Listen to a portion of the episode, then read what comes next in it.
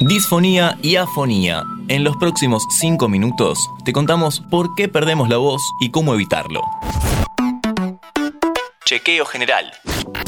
Hola, ¿qué tal? ¿Cómo están? Soy Dami Fernández y les doy la bienvenida a un nuevo podcast de interés general sobre salud. En este episodio queremos mantener el tono de voz a la perfección y para eso vamos a conocer ejercicios y tratamientos, disfonía y afonía, diferencias y causas, de la mano de una doctora en fonoaudiología que se presenta a continuación. Soy Soledad Saqueri, doctora en fonoaudiología y presidente de la Sociedad Argentina de la Voz. Hola Soledad, ¿es lo mismo afonía y disfonía?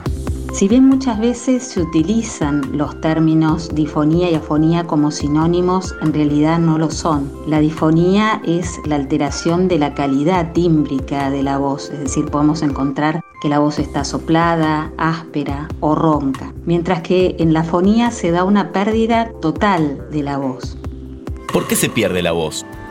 Si bien puede haber una predisposición genética, la causa principal de la pérdida de voz siempre está asociada con un uso muy intenso e incorrecto de la voz. Por ejemplo, muchas veces gritamos o hablamos en lugares donde la voz tiene que competir con el ruido ambiental o no descansamos lo suficiente, es decir, descanso físico y vocal o no nos hidratamos lo suficiente también la mala alimentación que muchas veces repercute sobre la voz porque produce reflujo gastroesofágico. Y por sobre todo el fumar. El calor del cigarrillo edematiza las cuerdas vocales y esto puede alterar no solo la voz sino también la salud en general. ¿Qué hábitos se pueden incorporar para cuidar la voz?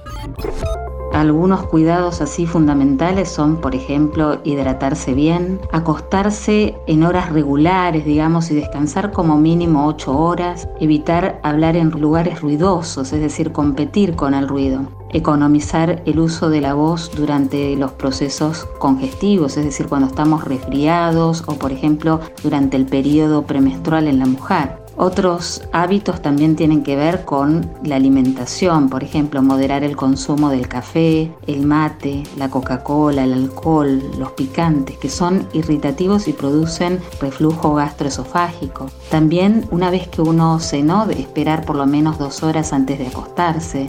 Entre otros cuidados, ¿no es cierto? Los cuidados son muchísimos. Clarísimo todo lo que se puede tener en cuenta durante el día a día para cuidar la voz, pero también hay tratamientos, ¿no? Por supuesto que existen y que hay una variadísima gama de ejercicios para que pueda hacer en su casa el paciente, siempre contemplando los siguientes pilares, es decir, vamos a hacer ejercicios de relajación, de respiración, también son muy interesantes los ejercicios de tracto vocal semiocluido, ejercicios que permitan colocar, impostar la voz, es decir, generar un buen esquema corporal vocal, ejercicios de articulación, también trabajo de la prosodia que tiene que ver con el uso, digamos, del ritmo, el acento, la entonación, es decir, la pausa, aprender, digamos, una serie de ejercicios que es fundamental que todo paciente practique en su casa, es decir, no basta con lo que se hace en la consulta, digamos, semanal o que puede ser a veces dos veces por semana, pero digamos, no alcanza con eso, el paciente también tiene que ejercitarse en su casa, fundamental. Mucha tarea para el hogar para no perder la voz, además de las visitas semanales al especialista. ¿Qué puede pasar si no se hace nada de todo esto? ¿Se puede perder la voz totalmente? Sí, en la Sociedad Argentina de la Voz cada año en los meses de marzo y abril realizamos la campaña del Día Mundial de la Voz en la cual salimos a la comunidad justamente para difundir los cuidados de la voz y la necesidad, digamos, de concientizar en la población lo importante que es realizar un diagnóstico temprano. Por un lado, con el fin de prevenir las alteraciones de la voz, pero también para prevenir enfermedades como por ejemplo el cáncer laringe. Es fundamental que cuando sentimos, digamos, un cambio de voz, consultemos, es decir, un cambio de voz que persiste a lo largo de una semana, ya es necesario que hagamos una consulta para realmente estar tranquilos. En este episodio, para no perder la voz, nos explicó todo Soledad Sakeri, que pasó 5 minutos por interés general